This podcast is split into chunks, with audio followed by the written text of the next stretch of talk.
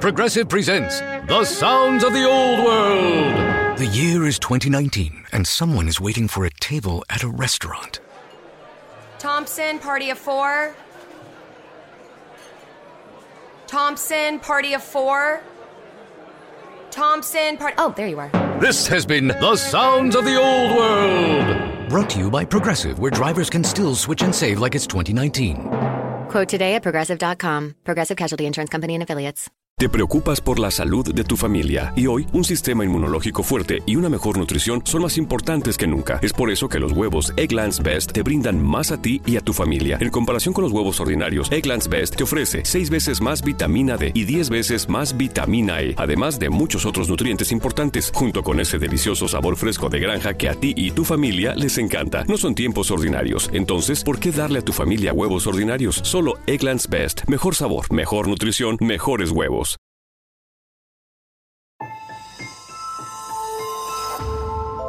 Durante años se pensó que el Yeti vivía en los Himalayas. ¡Bienvenidos al Himalaya! Hoy, después de una extensiva investigación, sabemos que no es así. El Yeti está en México. Y este es su espacio.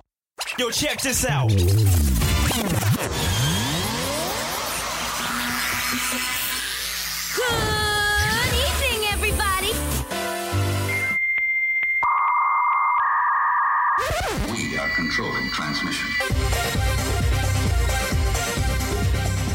Estás escuchando la nueva temporada de La era del Yeti. Tecnología, Actualidad, arte, música, entretenimiento, sexualidad. Política. y mucho más En este espacio, la era del Yeti.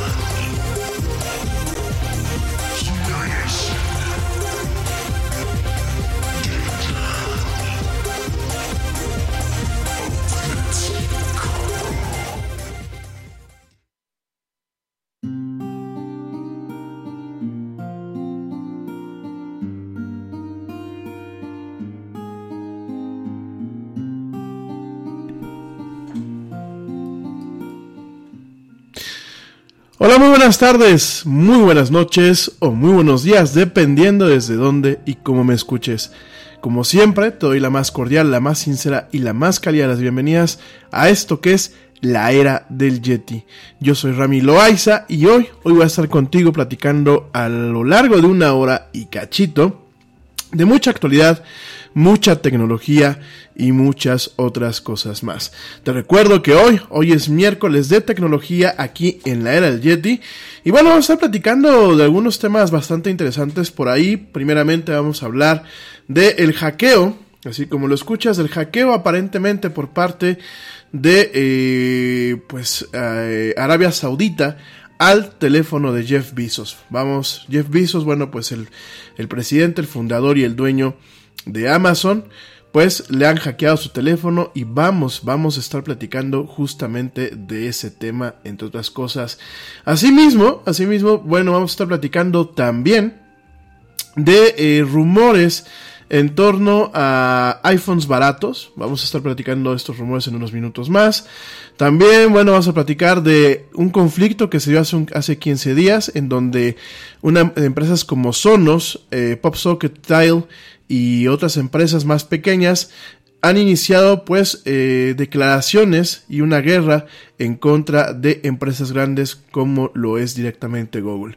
También vamos a estar platicando acerca de cómo Microsoft accidentalmente expuso 250 millones de registros, perdón, de eh, sus clientes de la plataforma Azure.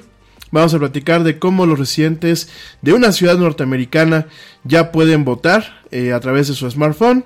También vamos a platicar, pues si nos da tiempo, acerca de cómo eh, los Tetris que tú descargas en tu teléfono puede ser que deje de funcionar en los siguientes días. Y bueno, vamos a estar platicando también del teléfono de Motorola, el Razor, que regresa este Razor al mercado. Ya lo hemos platicado, un teléfono que tiene una pantalla flexible. Eh, te voy a platicar, bueno, pues cuándo llega, cómo llega y bajo qué condiciones va a llegar este teléfono. Si nos da tiempo, bueno, vamos a platicar de taxis que se manejan solos, vamos a platicar eh, de la Xbox Series X y de muchas cosas más, lo que nos dé tiempo el día de hoy. Hoy traemos el tiempo un poquito corto. De hecho, bueno, les ofrezco una disculpa por arrancar tarde. Eh, pero bueno, ya mañana es jueves de entretenimiento y vamos a poder platicar más a gusto de diferentes temas. Entonces, eh, bueno, pues vamos a, vamos a, arrancarnos, vamos a arrancarnos ya directamente con lo que es eh, pues la era del Yeti del día de hoy. Traemos bastantes notas, pero antes de eso, hay un par de cosas que quiero hacer mención. Eh, una actualización en torno a el tema de el virus que estábamos platicando el día de ayer, el coronavirus. Bueno, por ahí, pues eh, aquí en México eh, se dice que hay dos casos, no. De momento solamente se tiene a una persona en observación. Por ahí se empezó a comentar acerca de un tema de un profesor del, Instituto Politécnico, perdón, Instituto Politécnico Nacional que aparentemente tiene la enfermedad. No, tampoco esto es falso. Está en observación porque, bueno, experimentó ciertos síntomas. Eh, pues eh, de, un, de, un, resfriado común y corriente. La única cosa es que aparentemente este profesor estuvo pues eh, en China y por eso mismo se están tomando las condiciones adecuadas, ¿no? Entonces, primeramente te quiero actualizar en ese tema. En México hasta el momento no hay ningún caso confirmado de lo que es esta enfermedad. En ninguna parte de Sudamérica se tiene un caso confirmado de esta enfermedad como tal. O sea, prácticamente Latinoamérica no tiene ahorita un problema. Eh, por ahí la Secretaría de Salud del estado de Tamaulipas, donde aparentemente pues está este, este doctor, un doctor de 56 años, que posiblemente pueda tener la enfermedad, posiblemente no. Eh, eh, esta funcionario dijo que bueno, que ella sentía que el riesgo era nulo para México en estos momentos. Eh, si bien no tenemos en estos momentos casos al respecto, casos confirmados, porque una cosa es que tú puedas tener algo que se parezca a la gripa y que hayas estado en China, y otra cosa es que desafortunadamente tengas esta enfermedad, que al día de hoy te actualizo, porque el día de ayer habíamos este, dado una, una cifra eh, válida al día de ayer de, siete, de seis personas, al día de hoy, al día de hoy, eh, eh, tiene pues al menos una eh, un tema de letalidad de 17 personas y ha enfermado a más de 600 en eh, Taiwán, Japón, Tailandia, Corea del Sur y los Estados Unidos. Aquí en México no hay casos y me parece desafortunado lo que dijo la funcionaria eh, de que el, el, riesgo es nulo. ¿Por qué? Porque yo creo que en ningún país estamos eh, exentos de cualquier riesgo al respecto cuando se tratan de eh, brotes contagiosos. Si bien hay que reconocer que no es mucha eh, la gente que viaja a China y sobre todo no es mucha la gente que viaja a esta provincia de Wuhan, que aparte de todo pues es una provincia que tiene 11 millones de personas, nada más. A pesar de que no tenemos este tráfico, el tema de los virus y los modelos que a lo largo de los años, tanto el CDC en los Estados Unidos como la Organización Mundial de la Salud han hecho, utilizando computadoras y supercomputadoras, apuntan a que prácticamente ningún país hoy en día eh, es exento o es inmune a eh, pues un brote de diversas enfermedades. Pueden haber bloqueos, pueden haber eh, medidas que minimicen el riesgo. Sin embargo, los seres humanos somos seres humanos. Y así como muchas veces, y así como muchas veces, pues llega a pasar que pues uno, eh, en, por ejemplo, en el tema de la seguridad digital, ¿no? Siempre se dice que el eslabón más débil pues es el ser humano, es el usuario, y es la verdad. Y así mismo pasa, o sea, definitivamente con ese tipo de cuestiones siempre habrá eh, quien eh, pues directamente eh, logre saltarse los cercos. Ahorita ya hay un cerco en lo que es la provincia de Wuhan. Ahorita vamos a platicar un poquito acerca de ese tema. Eh, siempre hay esta anomalía o siempre hay la persona que logra romper los protocolos de seguridad y que puede eh, propiciar el contagio, ¿no? Por supuesto hay protocolos, por supuesto hay medidas, por supuesto eh, la OMS el día de hoy sesionaba en, en Génova, allá en Suiza, eh, sesionaba para determinar si declaraba una, una, una emergencia internacional. Al momento no tenemos pues ninguna ningún aviso al respecto eh, en torno a que haya bueno que realmente se declare una eh, una mm, una, una emergencia internacional en torno a lo que es este coronavirus. Eh, por ahí parece ser que mañana van a volver a convenir o mañana van a volver este eh, directamente a tener una junta, este comité de emergencia. De hecho, bueno, pues el, eh, este comité que son de 17 profesionales de, de, la salud no tiene la información necesaria para realmente declarar una emergencia a nivel global, de acuerdo a las últimas noticias. Sin embargo, sin embargo, Wuhan, directamente esta provincia, está siendo pues puesta en cuarentena prácticamente. De hecho, bueno, las autoridades chinas acaban de comentar que están eh, cortando todo lo que son el tema de los transportes y la comunicación. De hecho, pues viene un tema del año nuevo lunar allá en China y bueno, pues directamente están cerrando todo lo que es el transporte, todo lo que son eh, los aeropuertos, los trenes, eh, los autobuses, están eh, cerrando también lo que son el metro y pues los ferries, estos que, viajan en el mar, que perdón, que viajan sobre el agua.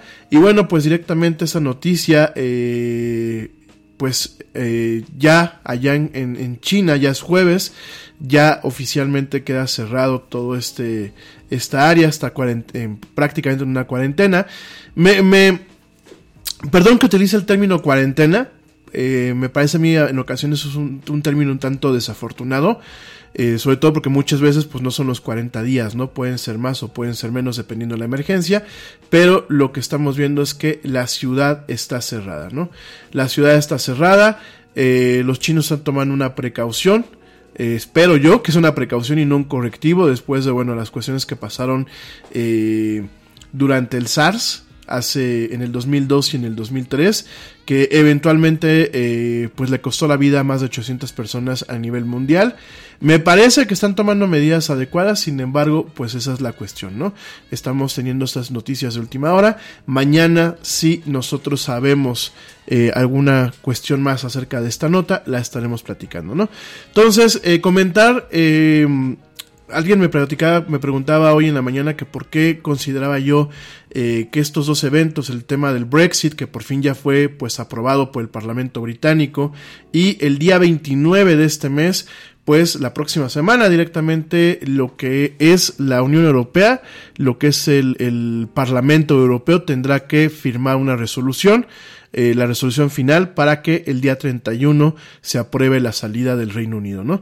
Y yo me preguntaban que por qué eran cisnes negros. Bueno, pues porque quizás existía toda la evidencia o existían modelos o existían cuestiones inherentes que nos permitían en su momento haber pues intentado contextualizar o intentado no predecir, porque el comportamiento humano eh, es bastante impredecible, pero quizás anticipar que se iban a estas situaciones, las evidencias estaban ahí, eh, hay muchos estudios hoy en día, que bueno, hay un tema en el Reino Unido en donde pues un segmento de la población, que es curiosamente el mismo segmento o el segmento más similar en muchos países que eh, pues has, ha sido muy vocal y ha tenido un, poco más de peso, a pesar de ser una minoría, ha tenido un poco más de peso en las decisiones más importantes.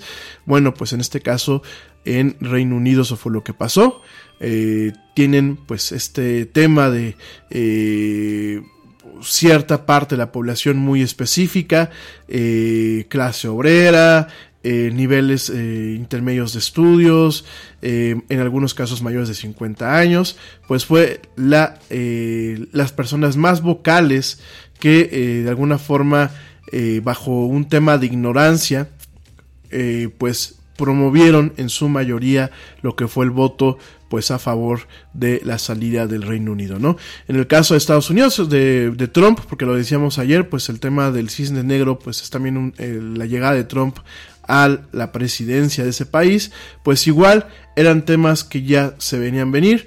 Eh, durante el, pues lo que fue el mandato de Obama, a pesar de que yo humildemente pienso que Obama pues creo que ha sido uno de los mejores presidentes que ha tenido Estados Unidos, y no lo digo en un afán de ufanarnos, creo que eh, los gobiernos recientemente eh, realmente no podemos hablar en términos de qué tan de bueno y malo, ¿no? Sino quizás en términos de menos peor, ¿no? Obama tuvo muchos aciertos, era un, presidente muy carismático, muy emblemático, pero tuvo también muchos desaciertos, ¿no? Sobre todo en la forma que dejó que ciertas amenazas a nivel internacional crecieran, sobre todo la forma en la que no controló el tema del racismo en los Estados Unidos y sobre todo también en que al final del día no alcanzó a llegar a la clase media eh, más ignorante de este país, que bueno, pues fue directamente la que votó por Trump, ¿no? Irónicamente, aunque ustedes no lo crean, eh, buena parte de la población latina allá en los Estados Unidos, sobre todo aquella población eh, que se encuentra en Miami, principalmente pues todos los inmigrantes de origen cubano, algunos puertorriqueños, inclusive algunos mexicanos, fueron los que votaron por Trump. Y en sí mismo pues esto podría parecer una contradicción ya que la base más radical de Trump es una base totalmente xenófoba, es una base racista, es una base que no solamente no quiere a los inmigrantes que pueden estar por llegar, sino no quieren a los que ya están directamente en, estas regiones, ¿no? Entonces, eh, son cuestiones que a simple vista podrían parecer y en su momento se, se, se repetía uno, sobre todo porque las estadísticas apuntaban a que ganaba Hillary Clinton, que en cierta parte ganó por el tema del voto popular. Sin embargo, bueno, pues Estados Unidos tiene un sistema electoral bastante complejo. Y eh, bueno, pues al final del día es un cisne negro también por eh, que quizás estaban todos los indicadores sociales para que el señor Trump ganara, principalmente al presentarse uno como un antisistema y dos como alguien que resonaba eh, con aquellos más ignorantes o con aquellos más racistas de este país y que últimamente venían de una eh, derrota amarga por parte de Obama, no solamente durante un término de mandato, sino durante dos términos, ocho años, ¿no? Entonces, em, viendo todo esto, pues existían quizás los elementos necesarios para en su momento quizás anticipar la posible, eh, el posible triunfo de Donald Trump. Y por supuesto hoy en día existen los eh, datos que pueden anticipar que a pesar del impeachment, de este desafuero, y a pesar de los esfuerzos que se puedan hacer, y a pesar de tener a un candidato que puede ser bastante eh, carismático, como lo es Joe Biden, definitivamente eh, todo, está todo se proyecta en torno a que el señor Trump se relija y pueda quedar otros cuatro años, ¿no?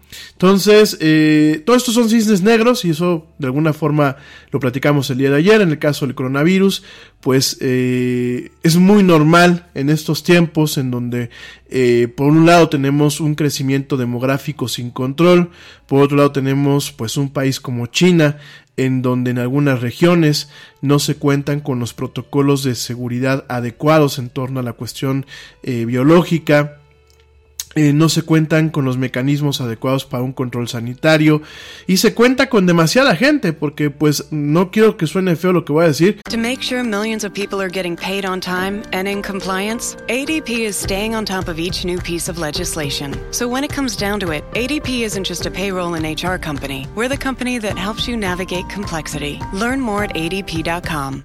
Pero pues hay que reconocer que China pues es un caldo de cultivo para muchas enfermedades que fácilmente pueden mutar, principalmente porque no hay que olvidar que en mucho eh, de lo que es China todavía se siente lo que es el comunismo, todavía no existen condiciones de salud adecuadas en muchas partes, condiciones de alimentación, condiciones de eh, bienestar social, eh, aunque bueno, China se, se está convirtiendo en una, en una, potencia mundial a nivel económico, hay que reconocer que el país es tan grande y tiene tantos pobladores que no todas las regiones pues pueden sonreír o pueden sentirse cobijadas por esta derrama económica que ellos tienen. Ya en su momento platicaremos de China. Y eh, por supuesto, eh, eh, no solamente este tema de la población, no solamente el tema de lo que es China como tal, no solamente pues el espacio territorial, sino asimismo, lo platicamos el día de ayer, pues la corrupción que pueda haber para ciertas cuestiones, sobre todo aquí el control sanitario. Y de aquí podemos ver pues un tema que se pudo haber generado este virus directamente en, en, algunas pescaderías, que son los primeros rumores, en algunos mercados donde tienen animales vivos, inclusive donde tienen animales que pues en el occidente no nos comemos, como perros, gatos y ratas. Eh, bueno, aquí en México sí, eh, de hecho por ahí veía desafortunadamente el otro día eh, un post eh, en, una, en Facebook de pues un cuate que en, en en, Indios Verdes, allá en la Ciudad de México, en la zona de Indios Verdes, pues había podido capturar eh, tristemente las fotografías de un puesto de tacos en donde estaban preparando pues carne de perro, ¿no? No es broma, no es un chiste, desafortunadamente es realidad. Por ahí se intentó eh, pues hacer una denuncia, no sé en qué habrá parado. Pero últimamente, pues eh, más en, el, en, el, oriente, sobre todo en un país como China, pues nos encontramos ese tipo de costumbres que en algún momento pues pueden desencadenar un virus que eh, estos virus, el problema de los virus es que mutan. Y el problema es que pueden mutar eh, Así como las bacterias crean resistencia, los virus pueden mutar cuando no existen las condiciones adecuadas para contener su avance de ser humano a ser humano, ¿no? Entonces, este, pues todo esto pueden existir las evidencias, sobre todo porque ya tuvimos en su momento, pues hace más de, de, una década, las cuestiones con el SARS, ya tuvimos en su momento lo de la dichosa influenza, eh, influenza eh, H1N1. Ya tuvimos bastantes indicios de que pues hoy en día ese tipo de virus pueden mutar fácilmente y quizás estaban ahí los antecedentes o la información que quizás en su momento pudiesen haber evitado pues la propagación de un nuevo tipo de coronavirus. Sin embargo, lo estamos viendo hoy en día con esta cuestión, ¿no? Por eso perdón, son cisnes negros, por eso son eventos que de entrada son sorpresivos, de entrada eh, son de bastante impacto y por supuesto son eh, eventos que quizás al momento de ver toda la evidencia que está ahí dispersa, pues podríamos quizás haberlos evitado, ¿no? O por lo menos o por lo menos anticipado como en el triunfo del presidente Trump. No me voy a ir todavía a un corte, todavía no me voy a un corte porque este, empezamos tarde. Hablando de eso, pues déjame aprovechar antes del corte para matar este tema en su momento. Déjame, te cuento acerca un poquito de lo que es el impeachment, este, este tema del de, desafuero allá en los Estados Unidos. El impeachment existe eh, como un método de control y bueno, eso hay que reconocérselo pues directamente a, lo que es este eh, los Estados Unidos. Tienen muchos defectos en la forma en la que hacen sus leyes, tienen muchos defectos en la forma en la que se manejan como, como pues directamente eh, eh, como país en temas judiciales. De hecho, bueno, el tema de la democracia personalmente a mí me, hace me da un poco de comezón en ese país, ya que su sistema depende de un colegio electoral. El colegio electoral, bueno, pues es un sistema que se creó eh, durante los tiempos de la esclavitud en este país. Ya en su momento podemos, podremos platicar a fondo. Sin embargo, sin embargo, a pesar de todo esto, algo interesante acerca de lo que es directamente eh, pues eh, lo que es este país es que desde la constitución existen los mecanismos para generar eh, contrapesos y balances que permitan evitar el presidencialismo que permitan evitar que un presidente en algún momento pueda saltarse ciertas normas y que pueda hacer lo que se le dé, se le dé la gana, ¿no? Cosa que en los países latinoamericanos no tenemos.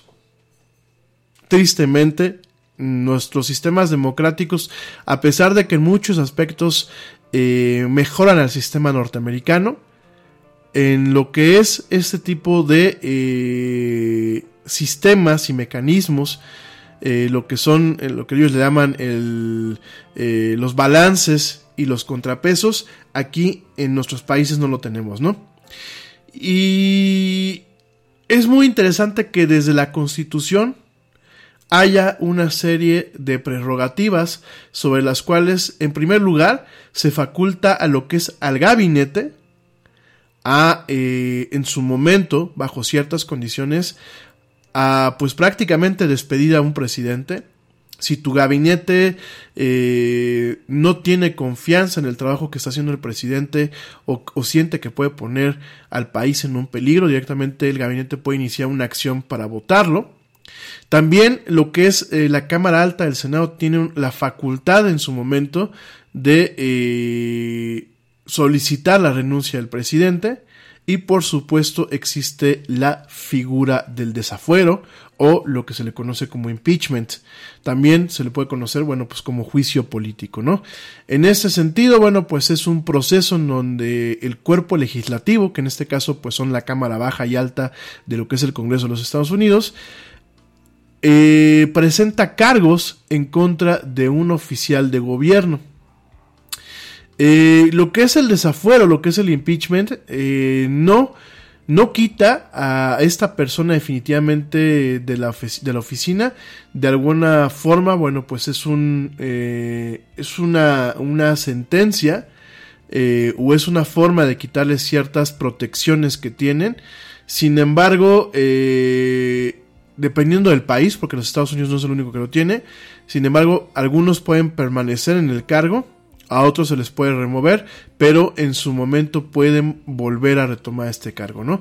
Eh, en el caso de los Estados Unidos, una vez que procede el desafuero, bueno, pues directamente al señor Trump se le quita del cargo, en caso de que procediera, se le quita del cargo, se le procesa se le hace un otro juicio eh, donde bueno se presentan otro tipo de de, eh, de cargos se le presentan otro tipo de cuestiones y se le puede encontrar culpable o no y tienen la cuestión en los Estados Unidos de que, bueno, a lo mejor la persona puede eh, eh, proceder lo que es el, desafuero, lo que puede ser el, impeachment, pero quizás en un contexto más adelantado puede volver a intentar ser presidente, ¿no? Entonces, eh, fíjense nada más cómo funciona lo que es el desafuero en diferentes países.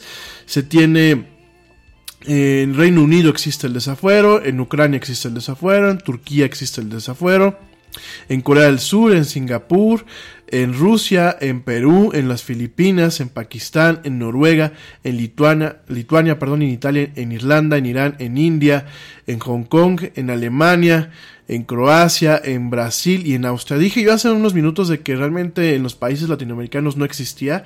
Y sí, no, existí, no existe como se tiene tipificado en otros países el concepto de desafuero, sobre todo en cuestiones presidenciales, ¿no? En el caso de los Estados Unidos, el desafuero del Donald Trump eh, está articulado desde el artículo primero, fíjense nada más, de la, eh, de la, Constitución de los Estados Unidos, en ese sentido lo que ellos le llaman los padres fundadores, que son nada más y nada menos que Franklin, Washington y... Se me olvidó la tercera persona, espérenme, déjenme les digo, eso me lo está diciendo de memoria. Founding Fathers, los Founding Fathers son... Hold on, espérenme un segundo. Benjamin Franklin, eh, Thomas Jefferson, eh, George Washington y por supuesto, bueno, hay otros padres fundadores eh, quizás menos reconocidos como lo fueron John Adams, Alexander Hamilton, John Jay y bueno, James Madison, ¿no?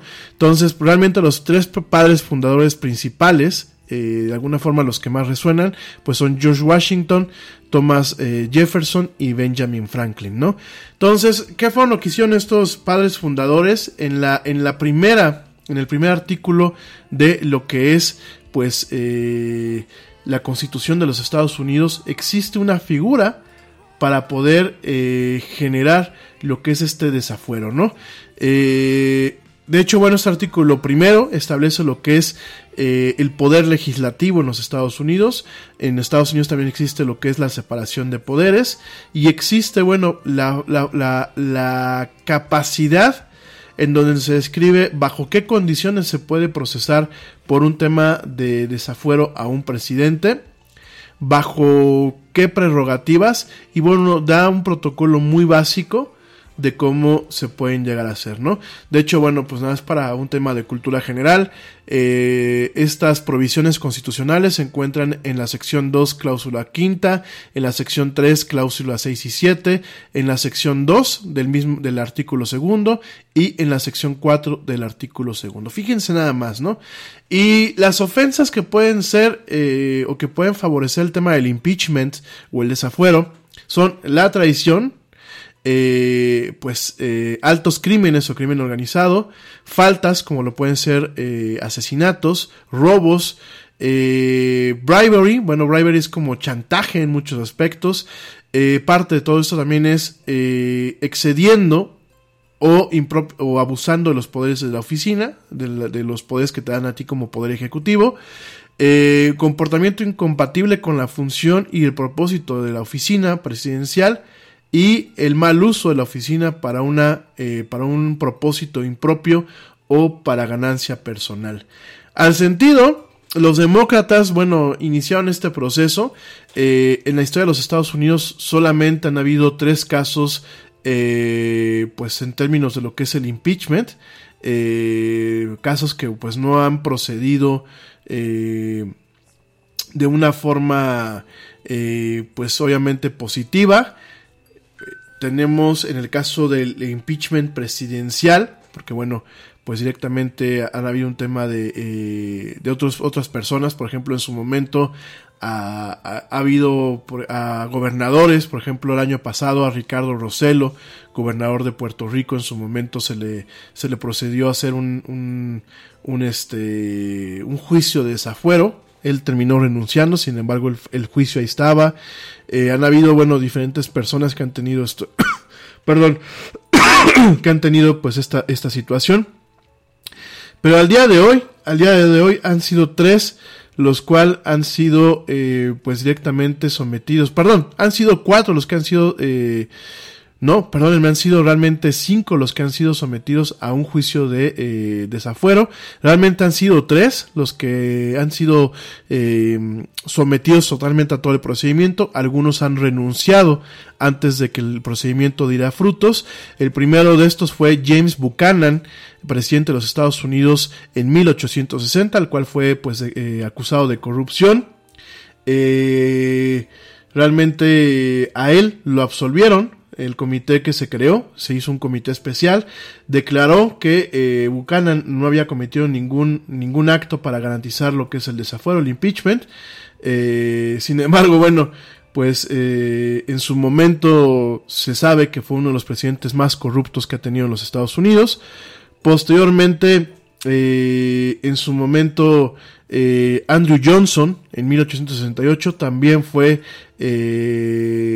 sometido a este, a, este proceso de impeachment por violar lo que son algunos principios de lo que es el acta de trabajar como presidente.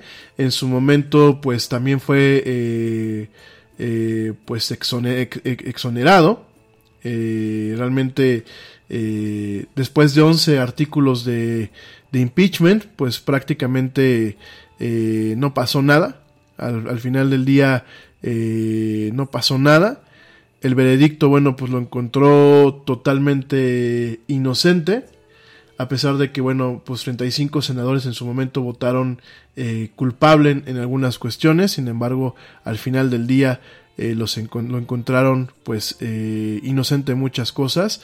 Y otro caso, otro caso en torno a lo que es la presidencia de los Estados Unidos, al respecto, bueno, pues fue el caso de Richard Nixon, en donde se le acusó por obstrucción de la justicia, abuso del poder y eh, el intentar sabotear a lo que es el Congreso.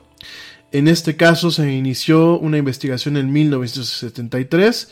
Eh, en su momento, bueno, pues se hizo un, un, todo un procedimiento judicial. Sin embargo, sin embargo, eh, no se alcanzó a condenar a Richard Nixon. Richard Nixon en su momento, pues ya con el agua en el cuello, termina renunciando después en el 8 de agosto de 1974, ¿no? Donde también pues vemos involucrado el tema del escándalo de Watergate, del cual pues ya en su momento platicaremos, ¿no? Posteriormente, bueno, pues el siguiente que al cual se le se le procede a hacer este tema fue eh, a Bill Clinton, en donde bueno se le demanda, se le acusa de perjuria y obstrucción de la justicia.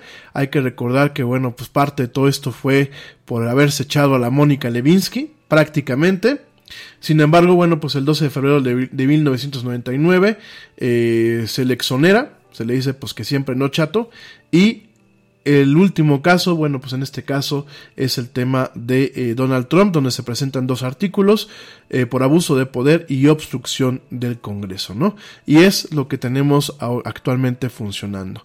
Entonces, eh, es un, es un procedimiento bastante, bastante complejo porque de hecho, pues como no han habido muchos casos, cada vez que se somete una cuestión al tema del impeachment, eh, la parte que está promoviendo el desafuero, que en este caso pues es eh, los, los demócratas, pues directamente eh, empiezan, empiezan a tener que maquinar cómo va a ser el procedimiento, ¿no?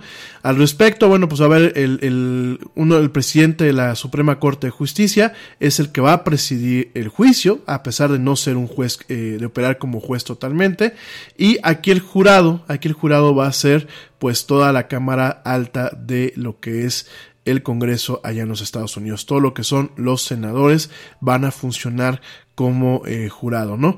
Obviamente eh, podemos esperar que los republicanos, pues como cualquier político, lo decíamos el día de ayer, los republicanos voten eh, a favor de exonerar al presidente Trump de los crímenes a los cuales se les está, se les está, se les está acusando. Eh, tristemente, bueno, pues tienen la mayoría en lo que es el Senado. Sin embargo, la mancha va a estar ahí. Sin embargo, yo creo que el electorado menos conservador, aún siendo la base de los republicanos, que digo, esto suena como un oximorón, porque pues realmente eh, si eres republicano eres conservador, pero bueno, quiero pensar que hay una parte que no es tan conservadora, probablemente no les, no le perdone el que eh, no se sometan a un juicio realmente justo en este sentido, ¿no? Eh, los republicanos han intentado bloquear el tema de presentación de evidencias, de testigos, han tratado de, bueno, minimizar lo más que se pueda, pues, este juicio, este, este proceso de juicio político, este proceso de desafuero. Por supuesto que tienen que minimizarlo porque no pueden dejar que esto cuelgue hasta el arranque de las elecciones. Eh, pero bueno, yo, yo, yo la verdad, miren, eh, estamos viendo eh, en los países como realmente los políticos han vuelto pues más sarnosos, por así decirlo, más cínicos, más desvergonzados y yo lo que veo es que definitivamente poco, poco les importa su país. En este caso vemos a un Donald Trump que si bien no ha tirado la economía de su país como muchos pensaban que lo iba a hacer, pues sí ha puesto en su país en situaciones muy delicadas, en crisis bastante eh, explosivas, eh, conflictos con el Medio Oriente, conflictos con, con, los países socios como China, conflictos con los vecinos como México y Canadá. Y a pesar de que, bueno, así son los populistas, en donde ellos crean primero un problema en algunos casos por incompetencia, otros casos por pendejez, porque hay que reconocer que el, populista como tal, pues suele, ser una persona un tanto, además de cínica, en muchas cuestiones suele ser pendeja, eh, representa mucho a lo que es un, segmento de la población. En el caso de Donald Trump, pues, representa cierta eh, miopía que tienen segmentos desafortunados. Eh, aquí en México les decimos nacos, o chairos, como eh, se les dice a la gente que, bueno, trae un tema medio extremo, de extrema izquierda.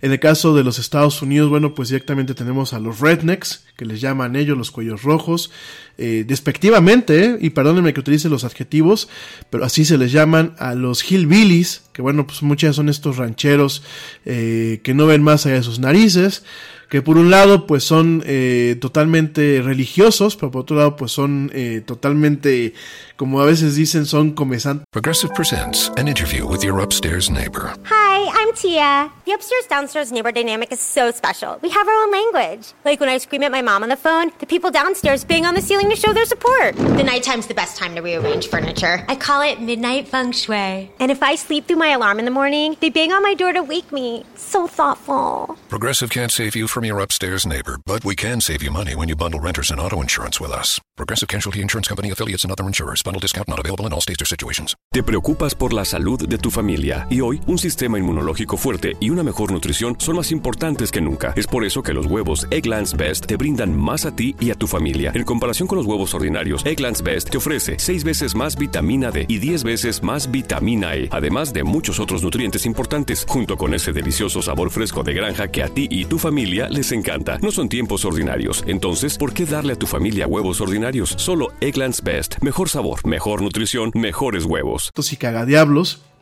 Y por supuesto un segmento de la población que es de ultraderechas, ¿no? Y eso se vuelve también muy chistoso, ¿no? Porque mientras que en América Latina se apoya a la ultraizquierda, en países como Estados Unidos, como Alemania, como Suecia, se apoya siempre a la ultraderecha, ¿no? Es como muy curioso eh, la mentalidad ignorante, porque al final del día son mentalidades ignorantes aquellos que se van con los extremos pero es muy curioso cómo pues unos buscan el desarrollo económico, eh, cómo buscan en ocasiones pues el cierre de las fronteras, diferentes cuestiones, y en otros pues buscan que el gobierno les dé todo de comer y en la boca, ¿no? Entonces pues realmente es, es, es, es em, muy lamentable cómo la democracia en estos países está sufriendo. Eh, el tema de Donald Trump es un, es un tema que va, de, que va a quedar para los libros de historia. Eh, la verdad es que a mí me parece que en su momento a Bill Clinton se le juzgó por algo, a lo, a lo bestia, y ahora que realmente el señor, eh, el juicio de desaforo amerita que se le juzgue al señor Trump, pues no se están tomando las condiciones adecuadas. Por aquí me preguntan de que realmente de qué se le está acusando. Se le acusa de abuso de poder al momento de eh, negarles el apoyo económico en temas de seguridad a Ucrania, un apoyo que es necesario, que, los Estados Unidos de alguna forma tenía ya comprometido. Se le condiciona a lo que es el primer ministro ucraniano, se le condiciona este apoyo siempre y cuando si él inicia pues un apoyo, eh, una investigación en torno a la familia Biden, sobre todo porque bueno, el hijo de Joe Biden, Hunter Biden, pues eh, era, era, bueno, pertenecía al consejo directivo de una empresa energética en este país, ¿no? Entonces, de alguna forma, lo que le dice Donald Trump a través de eh, el embajador de los Estados Unidos en Ucrania y de, diferentes mecanismos, utilizando pues a su canciller eh, sombra, que es Rudolf Giuliani, su abogado personal, pues intentan que se le cree un caso de corrupción a Hunter Biden para manchar a Joe Biden, que puede ser pues el contrincante a vencer en las siguientes elecciones, ¿no? Eh, curiosamente todo esto le puede dar fuerza a Joe Biden, sí, Sí, porque ya hay que recordar que, bueno, en nuestros países nos encanta ver a las víctimas y sobre todo cuando el sistema se le viene encima a alguien, pues es como hay que tomar partido por el lado de él porque pensamos pendejamente que es parte del pueblo. Sin embargo, bueno, pues este, eso es lo que hace Donald Trump. Hay, hay muchos testigos y muchas evidencias. Ese es la primera, la primera, el primer cargo que se le imputa. Y el segundo es que cuando empieza a destaparse esta cloaca, el señor empieza a bloquear eh, diferentes cuestiones legales en torno a la recabación de información por parte del Senado ante la Cámara, eh, a la Casa Blanca y eh, obviamente pues eso es obstrucción de la justicia, ¿no? Por lo cual pues ahí están los dos artículos o los dos cargos que se le imputan al señor Trump y que bueno, durante estas semanas, a pesar de que eh, se contempla que solamente sean tres días para poder eh, que, que, ambas partes, bueno, los defensores que pues serán el lado republicano y los que acusan, que será el lado demócrata, tengan para presentar sus evidencias y puedan tener, bueno, pues el tema de argumentos y presentación de alegatos y todo a pesar de esto, puede este juicio extenderse durante semanas, inclusive meses, y puede ser algo que quizás afecte las elecciones en los Estados Unidos. Quizás no evite que Donald Trump se reelija, pero puede cambiar la dinámica de los estados, sobre todo aquellos que le llaman swing states, aquellos estados que nunca son de un color definido, que nunca son o totalmente republicanos o totalmente demócratas, pueden cambiar la configuración de los estados y por supuesto pueden eh, cambiar eh, la configuración de eh, los dos peldaños del Congreso, ¿no? De las dos cámaras, ¿no? La Cámara Alta, la Cámara de Senadores y la Cámara Baja. Entonces, bueno, eh, habrá que estar muy atento porque esto puede tener, por supuesto, efectos en el entorno sociopolítico, perdón, geopolítico y geoeconómico. si empiezan a haber dudas sobre el funcionamiento de la economía, o, sobre el funcionamiento de la legalidad en los Estados Unidos, pueden empezar a ver ahí amenazas de, de recesión. Si realmente Trump queda y se, y se siente empoderado eh, con un tema de, pues como no me hicieron nada, yo puedo hacer lo que se me dé la gana, podemos toparnos con una situación en donde el señor pues prácticamente esté dando bandazos y latigazos sin tanta sin tantos límites como a lo mejor en su momento los ha tenido eh, podemos encontrarnos con una situación en este mundo un tanto más difícil de la que ya estamos actualmente viviendo, ¿no? De hecho, eh, tan pues tan intenso hemos visto al señor Trump en estas últimas 24 horas. El señor Trump está en Davos, allá este, en el foro económico de Davos. Por supuesto, el señor eh, Andrés Manuel, pues no fue. Él no sale a ese tipo de cosas. Él mientras tenga ahí su, este, eh, mientras lo inviten a comer porquerías en la calle, o se le ponche una llanta, o salga con alguna ocurrencia eh, como las que sale recientemente, pues él es feliz, ¿no? Mientras él esté con sus hamacas y su piso de, de tierra, pues él estará feliz, ¿no? Ir a Davos a un tema oficial en donde pues él se hace chiquito porque no sabe ni hablar inglés, con trabajo sabe hablar español, pues por supuesto él no está allá, ¿no? Pero el señor Trump estando allá, eh, se puso en una perolata, en una diatriba en el Twitter, pues directamente a comentar eh, y amenazar y a decir tontería y media en torno al juicio político que se le está haciendo, ¿no?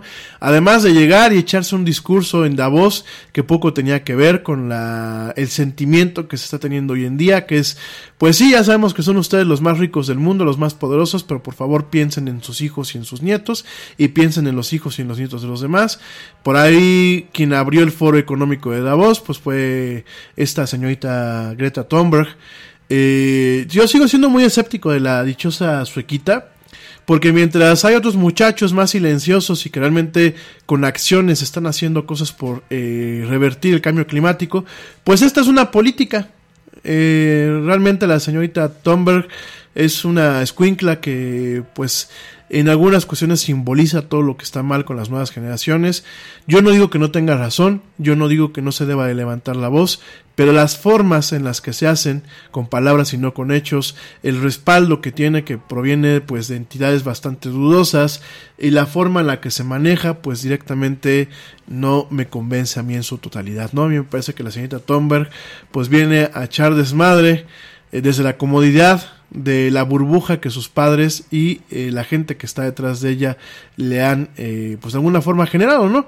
Y no se ensucia las manos, porque pues si tú realmente quieres hacer algo por el cambio climático, te ensucias las manos, ¿no? Ya sea creando alguna herramienta que permita, eh, no sé, eh, eh, secuestrar y absorber lo que es el CO2 de la atmósfera, estudiando, eh, realmente pues accionando, ¿no? Buscando formas de recolectar basura, buscando formas de, de hacer cosas, porque de palabras creo que ya todo el mundo estamos cansados. Yo no sé tú, que me escuchas del otro lado de la pantalla o del radio, yo no sé qué, no sé tú qué opines, pero yo creo que de palabras ya todo el mundo estamos cansados, ¿no? Ya estamos en un momento en donde pues las palabras se las lleva el viento, eso es cosa de políticos que prometen y prometen y nada de nada.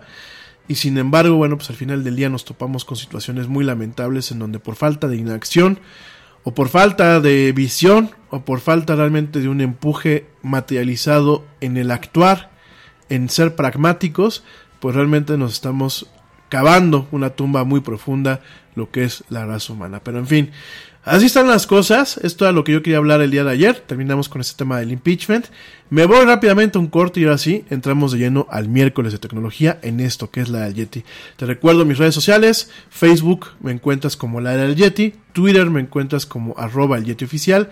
E Instagram me encuentras como arroba la era del Yeti. No me tardo nada, ya vuelvo. Sigue escuchando esto que es la era del Yeti.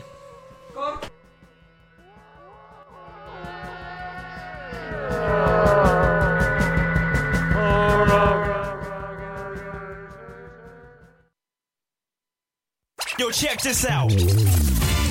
Este corte también es moderno. No te vayas.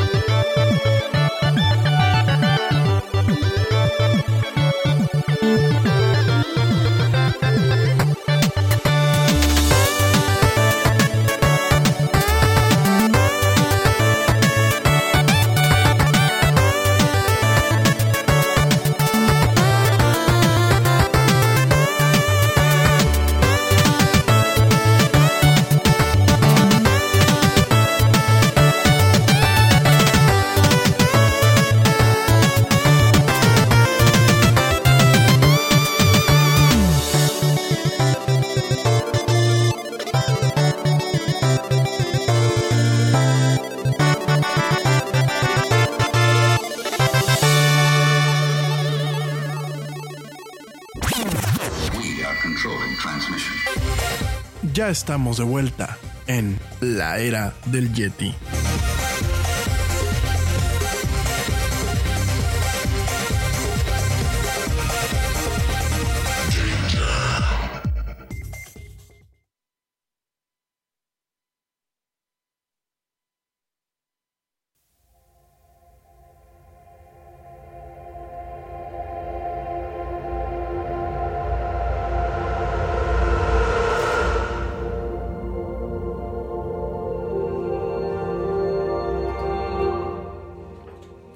Ya estamos de vuelta en esto que es la era del Yeti. Mil gracias a toda la gente que me escucha y por supuesto le mando mis más sinceros y afectuosos saludos pues a toda la gente que no solamente me escucha aquí en México, sino que me escucha desde otras partes del mundo.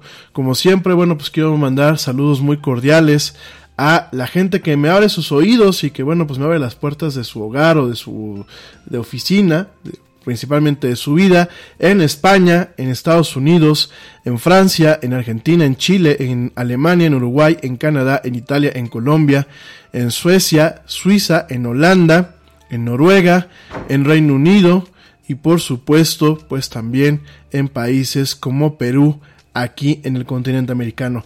Principales ciudades donde me escuchan, además de aquí en México, eh, la Ciudad de México, Querétaro, La Piedad, Zamora, etc. Bueno, principales ciudades, París, Francia, eh, Madrid, Utrera, Plasencia y Barcelona, allá en España.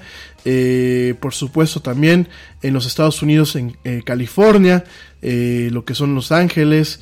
Eh, gracias de verdad en Argentina, en Buenos Aires, gracias por escucharme. En Chile, en Santiago de Chile, un fuerte abrazo hasta allá. Por supuesto en Colombia, en Cali, en Bogotá y eh, pues en otras ciudades allá, en Cartagena, gracias en Barranquilla, gracias, gracias de verdad por escucharme, ¿no?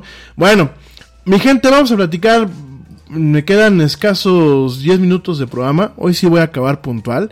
Este, tenemos aquí un poquito de chamba que tenemos que terminar. Entonces, bueno, vamos a acabar el día de hoy puntualitos. Ya mañana nos desquitamos. Este, pero bueno, rápidamente te comento que Motorola va a comenzar a tomar eh, lo que son las preórdenes del el Razer, la versión 2020 del Razer, del Motorola Razer, que bueno, pues fue en su momento un teléfono muy popular. Eh, en su momento, bueno, pues este teléfono me atrevo a pensar que era en muchos aspectos eh, tan popular como un iPhone, porque era pues en muchos eh, aspectos pues eh, directamente un estatus de símbolo, ¿no? Inclusive era un teléfono, un aparato que por lo costoso que era, era un tanto aspiracional, ¿no? Hay que recordar cómo era el Motor Racer, pues era este teléfono delgadito, en formato clamshell, eh, así se le conoce, en formato de almeja eh, o de polvera, como muchas personas le llaman. Y bueno, hay que recordar, como lo platicábamos el año pasado, que eh, Motorola revivió el Razer, en donde pues tiene una pantalla totalmente flexible.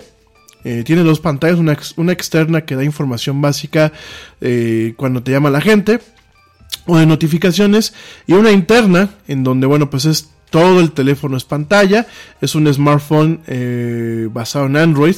Eh, realmente no tiene no es un teléfono de gama alta a nivel técnico. Sin embargo bueno puede ser un teléfono que eh, cobre sentido y cobre pues visibilidad para aquellos que gustan de la nostalgia para aquellos que no buscan tanto características técnicas sino que quieren un, un teléfono un smartphone eh, funcional y sobre todo para aquellos que eh, son fans de la marca Motorola no actualmente bueno pues eh, hay que recordar que en diciembre en diciembre empezaban las la preventa y se lanzaba en enero. Sin embargo, bueno, la compañía pues lo retrasó eh, principalmente para anticipar lo que es la demanda de los consumidores y ahora ahora el tele- el fabricante eh, lo que es Lenovo porque hay que recordar que Motorola ya no es norteamericana la parte perdón la parte de teléfonos es totalmente eh, China con Lenovo. Y bueno, pues este teléfono va a estar disponible para ser preordenado a partir del 26 de enero en los Estados Unidos. No se sabe eh, aquí en México cuándo llegará. Sin embargo, lo que te puedo comentar es que si estás en los Estados Unidos vas a poder preordenar un teléfono de estos en- eh, a través de Verizon, de Walmart y, y del sitio web de Motorola, ¿no? Este teléfono empezará a... eh, a, ser surtido, a ser enviado a los clientes y está ya disponible eh, en diferentes canales de ventas a partir del 6 de febrero, ¿no? Entonces, eh, aquellos que preordenen, pues el día 6 lo van a tener, si no, los que, los que no lo preordenen, lo, lo podrán comprar a partir del día 6, ¿no? Eh, Motorola reconoce que es un teléfono, es un dispositivo que el principal punto de venta es el diseño y este aparato va a costar la lumbrera, escúchame bien, de 1500 dólares. Si tú pensabas que el iPhone es caro, pues déjame te digo que Motorola agarró un teléfono que de entrada se ve un tanto inferior en temas técnicos y está lanzando un teléfono que va a costar 1500 dólares, ¿no? Eh, a mí me gusta el tema de que se puede abrir y cerrar, me gusta el, formato del, teléfono, sin embargo, bueno, pues yo, a mí me gustan mucho las cámaras, eh, pienso que los teléfonos hoy en día se han vuelto principalmente cámaras en muchos aspectos, me parece que eh, hay cuestiones muy en torno de eh, pues realmente el diseño de un iPhone no es malo, aunque ya se ha vuelto genérico. Me parece que es positivo que tengamos empresas como Lenovo y como Samsung a su manera buscando teléfonos eh, o formas de los teléfonos diferentes al, Candy Bar que todo el mundo conocemos. Sin embargo, eh, me parece que es excesivo, 1500 dólares por un teléfono que no tiene ni las cámaras del iPhone, ni el poder de un Samsung Galaxy S, S10, ni cuestiones que tienen los teléfonos de gama alta, ¿no? Eh, por supuesto, habrá quien quiera comprar este teléfono, como en su momento eh, el Razor tenía su, mercado, mientras que habían teléfonos Nokia, que en mi muy humilde opinión, pues tenían muchas cosas positivas en comparación a estos. Em, yo recuerdo que, bueno, inclusive habían eh, colegas míos, cuando yo vivía hace algunos años en España, que tenían hasta dos teléfonos estos aparatos, ¿no? Y era un estatus, era, e, e, una, forma de demostrar estatus, ¿no? Era el decir, pues fíjate, traigo yo el de, la, empresa y traigo el personal, y los dos son Razors, ¿no? Y yo, yo siempre me preguntaba, pues, más allá de que eran delgaditos, ¿qué tanto tenían, no? Pero bueno, hay mucha gente que eh, valora muchísimo el diseño, en contraste de lo que son las facilidades técnicas. No solamente la velocidad, sino algunas cuestiones técnicas como la cámara, eh, como el ecosistema, bueno, diferentes cuestiones, ¿no? Y hablando de teléfonos, ya, traigo el tiempo encima, pero bueno, hablando de, teléfonos, déjame te comento que eh, Apple, de acuerdo a Bloomberg, al medio informativo Bloomberg, Apple quizás empiece a eh, fabricar un teléfono más pequeño y más económico, un iPhone, en febrero. Y que eh, pues seguramente se estará lanzando en marzo. Eh, de alguna forma, pues se plantea que sea eh, el segundo teléfono, el segundo iPhone después del iPhone SE, que se va a lanzar para atender a un segmento de entrada, es decir, el segmento más bajo de la escala. Es un teléfono que, bueno, pensamos que será bastante accesible. Al parecer este teléfono eh, tendrá o se verá como el iPhone 8. Tendrá una pantalla de 4.7 pulgadas, que bueno, pues es muy similar a las del iPhone 5S y a las del iPhone SE. Eh, también eh, probablemente la pantalla no sea OLED, sino sea una pantalla LCD normal. Lo que sí es que probablemente tendrá el procesador A13 de Apple, el cual, bueno, pues es el que vive dentro del iPhone 11 y el, iPhone 11 Pro. Y eh, seguramente, seguramente tendrá algunas prestaciones en donde pues tengamos un aparato que se posicione como un iPhone al final del día, pero un iPhone pues para todo el mundo, ¿no? Y mientras que realmente la línea iPhone ahorita empieza a tener una diferenciación eh, me parece un poquito más clara en torno de hacia dónde va dirigido eh, cada, cada producto del, eh, de esta línea, de esta familia. Tenemos por un lado el, iPhone 11, que bueno, pues es para los que quieren tener el iPhone como tal, el concepto del iPhone como hace más de 11 años en su momento Steve Jobs lo planteó. Me parece que ese es el iPhone 11. Habrá quienes quieran tener el iPhone 11 o las cualidades del iPhone 11 sin el precio del iPhone 11 y sin tanto bell and whistles, como llaman en Estados Unidos, sin tantos chiflidos y, y campanas. En este caso, pues el iPhone XR, por lo menos al día de hoy, sigue siendo la mejor alternativa. Y por supuesto, para aquellos que quieren tener pues lo último y sobre todo un tema eh, de poder de poder creativo, me atrevo yo a pensarlo, pues está la parte Pro de eh, los iPhones, ¿no? En este caso, pues el iPhone 11 Pro, ¿no? Al respecto, pues llega ese teléfono, que es el, probablemente sea el sucesor del iPhone SE, y quizás me atrevo a pensar, quizás tengamos un aparato que eh, sea un modelo de entrada, pero también que sea un modelo que realmente sea el modelo, eh, pues puede ser el más popular de esta familia de los iPhones, ¿no? Parece ser que en base a las fuentes que consultó Bloomberg, que aparentemente son fuentes basadas en cadenas de producción de los diferentes componentes del iPhone, eh, comentan que este dispositivo va a tener Touch ID, no va a tener Face ID, que es la apertura del teléfono con, la, con el rostro, y eh, probablemente eh, este teléfono le pueda abrir las puertas a Apple en aquellas naciones en desarrollo en donde pues eh, dispositivos de Android principalmente son los que van marcando una tendencia, ¿no? Habrá que estar muy muy al pendiente de esto, puede ser algo muy positivo eh, esta cuestión y la verdad pues habrá que ver eh, cómo Apple intenta recuperar o intenta expandir lo que es su poderío, ¿no? Quizás desde un, desde un punto de vista mercadológico mucho el atractivo del iPhone es el tema aspiracional, eh, en algunos mercados, pues el tener un teléfono iPhone, pues es eh, un símbolo de estatus. En algunos otros, como el mercado chino, no lo es. En algunos otros, como el mercado norteamericano, tampoco lo es. Estamos viendo que la marca se empieza a volver un commodity y quizás en ese sentido, pues directamente eh, Apple se está adelantando. Se está adelantando un tema en donde los iPhones en algún momento puedan volverse un commodity como tal y a lo mejor pues esté buscando una diferenciación, ¿no? Eh, con sus computadoras pues pasa algo similar, están las MacBooks, que para todo el mundo, las MacBook Air, que bueno pues es como un modelo eh, realmente totalmente casero, y las MacBook Pros, que son pues eh, con ciertas prestaciones para profesionales, ¿no? Vamos a ver si se mantiene esta tendencia con los siguientes teléfonos de, Apple, eh, manejar este moniker, el Pro, manejarlo directamente como un diferenciador de un teléfono de gama alta, y me atrevo a pensar que sea un teléfono de gama alta justificado, ¿no? Eh, por ahí el día me, preguntaban que yo si estuviese en la cabeza de marketing de Apple, ¿qué haría? Yo principalmente el iPhone, la parte Pro, el iPhone Pro si lo podemos llamar así, yo lo estaría lanzando cada dos años y mejor me, intentaría posicionar el segmento medio, lo que es el iPhone como tal, el iPhone 11, iPhone 12, iPhone 15, lo, lo que vaya viniendo, eso sí, man, seguirlo manejando año con año, ¿no? Pero esa es mi opinión, creo que sería una forma de generar lealtad en el mercado sobre todo porque hay mucha gente que en las últimas dos iteraciones del iPhone ha dejado de tener el consumo que a lo mejor la empresa puede tener. Sobre todo los teléfonos de gama alta se están cambiando cada dos o tres años. Yo creo que en ese sentido Apple tendría que replicar un poquito lo que es eh, su patrón que sigue con sus computadoras personales.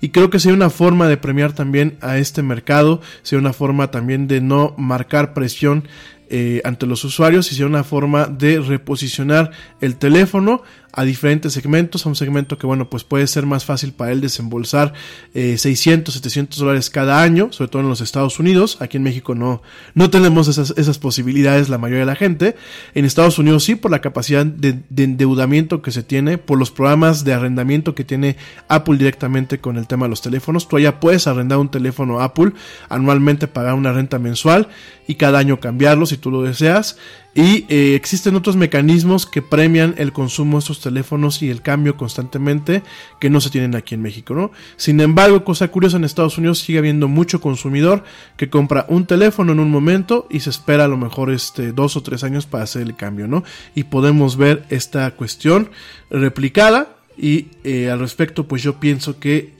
a, Apple le convendría quizás segmentar el mercado, de dejarlo bien definido y dejar lo que son los modelos profesionales directamente pues eh, su lanzamiento cada dos o tres años y los modelos de gama media o de gama general pues lanzarlos año con año, ¿no? Pero bueno, eso es una opinión.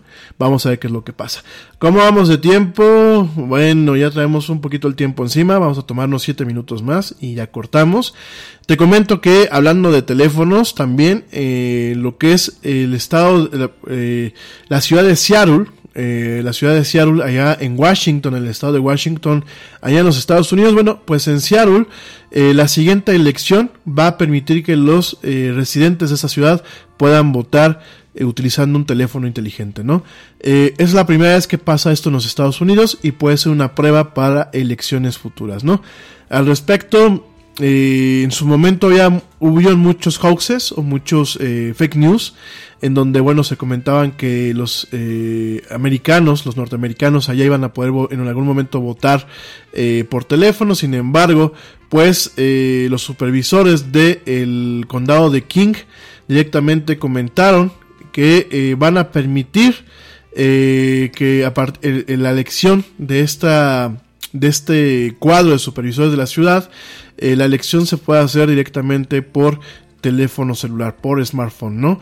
Eh, va a existir una aplicación en donde se va a poder votar a partir del día de hoy y hasta el día 11 de febrero, en donde, bueno, pues eh, todo será de forma remota, ya no tendrá uno que pagarse en las casillas y aparentemente además de dar un tema de comodidad y de propiciar una eh, democracia participativa un poco más directa, pues además permitirá tener ciertos elementos de seguridad que eviten eh, fraudes electorales de acuerdo a los organizadores, ¿no? Para que la gente que vive en Seattle, Washington pueda votar, se, eh, van a tener que bajar, bueno, primeramente pues una aplicación especial en donde, bueno, se va a, te va a pedir el nombre y el cumpleaños, eh, primeramente en un sitio móvil, después, o en esta aplicación, después van a, a, pedirte pues este, que hagas, que escojas a tu candidato, eh, se va a, proceder a que se verifique pues este voto y después se pedirá que se firme de forma digital pues directamente en la pantalla táctil, ¿no? Eh, este tipo de, de, cuestiones ya vienen pues de alguna forma eh, con una base fundamental en donde pues muchos, muchas votaciones han sido por correo. en teoría, pues puede ser fácil eh, encontrar el abuso, encontrando algunas diferencias en las, en las firmas. Además, bueno, pues se piensa tener un sistema que permita encriptar, que permita pues realmente eh, manejar un tema de seguridad y confiabilidad. Y eh, todo esto pues viene un poquito en torno a de que mucha gente puede animarse a votar si no tiene que salir de su hogar y si tiene pues de alguna forma una seguridad en torno a cómo se procesa el voto, ¿no? Esto pues entrada va a ser un experimento que realmente va a permitir medir la efectividad de la votación utilizando un smartphone. Eh, por supuesto hay varias incógnitas, por supuesto hay varias incertidumbres, por ejemplo, pues en su momento hay que recordar que Rusia ganó acceso en su momento a bases de datos de votantes en las elecciones federales del 2016. Eh, obviamente pues podría facilitar la interferencia con los votos eh, puntualmente y bueno, habrá que Puede ser el primer paso para modernizar este tema, pero yo me atrevo a pensar que pasarán muchos años antes de que podamos ver pues eh, países enteros que puedan votar a través de los teléfonos móviles, ¿no? Eh, ¿Qué nos da tiempo? Bueno, ya mañana platicamos un poquito acerca de Jeff Bezos, eh, que lo hackearon. Ya también mañana platicamos un poquito de cómo eh, eh, pequeños del entretenimiento, como lo es Sonos, que hace bocinas, pues están iniciando una lucha encarnizada contra empresas gigantes como lo son Google, Amazon y otras empresas. Por ahí mañana también te voy a platicar que a un periodista, el periodista Glenn Greenwald, fue sentenciado con cargos de cibercrimen en Brasil. Mañana platicaremos también acerca de ese tema. Platicaremos de The Witcher, que bueno, pues ha sido una de las series más exitosas de hasta la fecha en Netflix. Por ahí Netflix comenta que tuvo 76 millones de personas que vieron la serie. Eh, y que vieron prácticamente todos sus capítulos. De hecho, bueno, pues ya además de estar eh, preparándose la segunda temporada y la tercera temporada, por ahí Netflix ordenó eh, una versión en anime de The Witcher, que bueno, pues lo está haciendo Estudio Mir. Eh, probablemente lo veamos pues el año que viene o en el 2022. Eh, ya mañana platicaremos de eso.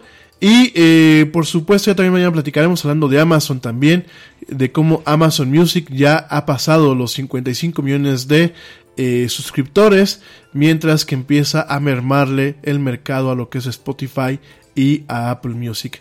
Además de la guerra de streaming de televisión, pues estamos viendo también la guerra de streaming de audio eh, totalmente eh, pues eh, encarnizada en, en, este, en este año y yo creo que nos tocará ver cómo estos servicios se devoran o luchan encarnizadamente el uno contra el otro, ¿no? Rápidamente pues un aviso, Microsoft sin querer pues expuso 250 millones registros de cliente principalmente en el tema del servicio. La compañía dice que no ha encontrado evidencia de uso malicioso.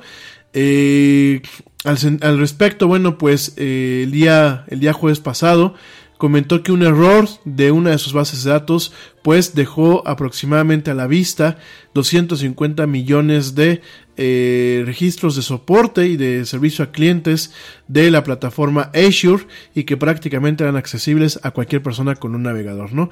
Al respecto, el investigador de seguridad Bob Diachenko y la empresa Comparitech descubrieron esta vulnerabilidad el 29 de diciembre. Microsoft inmediatamente arregló este problema dos días después. Eh, comenta que esta, pues este incidente fue causado por una eh, configuración errónea de uno de sus de las bases de datos de atención a clientes interna y dicen que bueno pues directamente no ha encontrado ninguna clase de uso malicioso no eh, sin embargo, bueno, pues ya eh, a muchos de nosotros nos notificaron. A mí me notificaron hace, hace unas horas hoy en la mañana, en donde me decían que bueno, pues habían tenido esta situación, que no había habido pues ningún tema malicioso, que no había habido ningún problema eh, realmente en torno a la información que se mostró, pero sin embargo con un tema de transparencia nos están notificando a las personas eh, que hayamos podido ser afectadas, ¿no? Principalmente es en el tema de soporte técnico, yo el año pasado solicité soporte técnico para eh, mi cuenta de Azure, de eh, servicios en la nube de, de, Microsoft. Por aquí me dicen que si Azure es lo mismo que Office. No, a ver.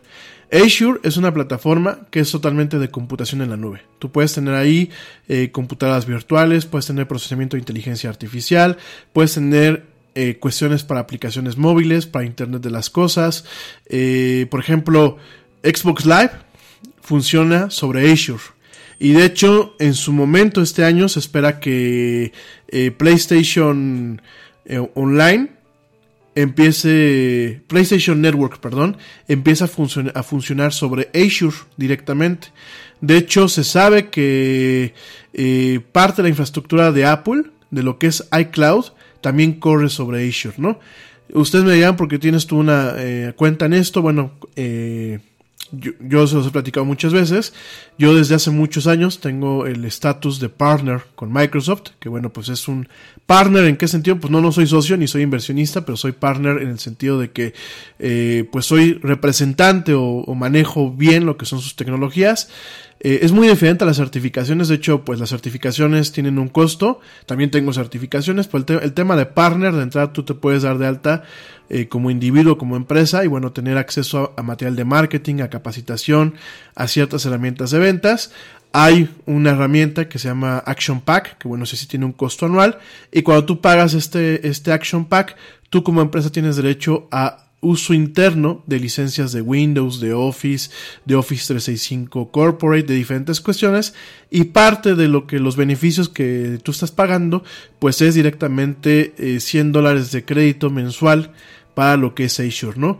Yo en Azure tengo montado lo que pues son eh, un servidor web con diferentes páginas, eh, tanto de clientes como de cuestiones propias. Y bueno, pues es, por la, para la que lo uso, ¿no? Y el año pasado, no me acuerdo para qué, eh, levanté un incidente que me, atendieron prácticamente de forma inmediata. Y bueno, pues obviamente aquí se está comunicando este tema, ¿no? Ojo, porque aquí en medios mexicanos vi que le dieron un, un manejo erróneo. Por ahí dijeron que eran usuarios de sus servicios, ¿no? Exclusivamente del tema de Azure y exclusivamente aquellos que en algún momento tuvimos solicitudes técnicas a su servicio o a su soporte técnico, ¿no? Entonces, bueno, pues realmente ninguna empresa se salva de este tipo de cuestiones. Por supuesto, de Microsoft la sabemos, hay cada avenida de Jesucristo. En el caso de plataformas como eh, Facebook y como el mismo Twitter, pues constantemente constantemente estamos sabiendo de este tipo de fugas y de problemas, ¿no? Eh, bueno, pues ya, ya llegamos al fin de este programa. Ya mañana platicamos otras cuestiones. Mañana es jueves de entretenimiento. Quizás tengamos por aquí a, un, a una invitada especial. Eh, pero ya, ya mañana veremos. Mañana platicamos también eh, de algunas cuestiones como los taxis eh, autónomos, del tema de Jeff Bezos y bueno, de muchas cuestiones en torno a las cuestiones de entretenimiento. Por ahí empezamos a ver las primeras fotos de lo que es la Xbox Series X, que es bueno, pues es la siguiente consola de Microsoft. Por ahí es una consola que pues, prácticamente parece una computadora. Ya lo platicaremos en su momento. Y pues, bueno, ya realmente este. Eh, mañana platicaremos de este y otros temas en esto que es la era del Yeti. Sí, también mañana voy a platicar de que Estudio Ghibli, este estudio del señor eh, Miyazaki, el que creó el viaje de Chihiro, eh, Porco Rosso, eh, Náusica del Valle del Viento, o sea, diferentes películas eh, que no solamente son películas de anime como tal, sino realmente joyas de la animación a nivel internacional. Pues bueno, eh, el catálogo, por primera vez, el catálogo eh, completo de Estudio Ghibli va a estar disponible en Netflix para eh, todos los países menos Estados Unidos, eh, Canadá y Japón. Entonces, por primera vez, pues podemos alegrarnos de una noticia. Mañana te lo voy a platicar con un poquito de más de calma y cuando están llegando las películas del genio Miyazaki a la plataforma de la N roja. En fin, pues ya me voy. Espero que tengan un excelente miércoles, que tengan un, una excelente mitad de semana. Pásenla bien, manejen con cuidado, cuídense mucho. Y eh, pues nos escuchamos mañana en punto a las 7 pm en una emisión más de la era del Yeti. Por supuesto, si no me puedes escuchar hoy o mañana, te recuerdo que este programa también está disponible en las principales plataformas de audio como lo son Spotify, iHeartRadio, TuneIn, Stitcher, Castbox, Deezer, Pocket Cast, Anchor y las aplicaciones de podcast de Google y de Apple. Así que por aquí nos escuchamos. Gracias, pásenla bien. Pórtense mal, cuídense bien, nieguenlo todo. Y como dice el tío Yeti, vámonos. ¿Por qué? Pues porque ya nos vieron. Nos escuchamos el día de mañana.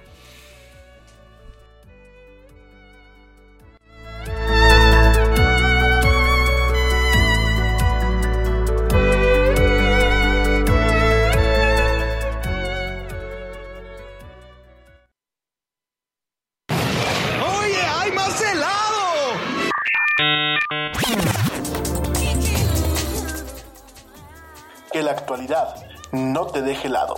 Te esperamos en la siguiente emisión de La era del Yeti.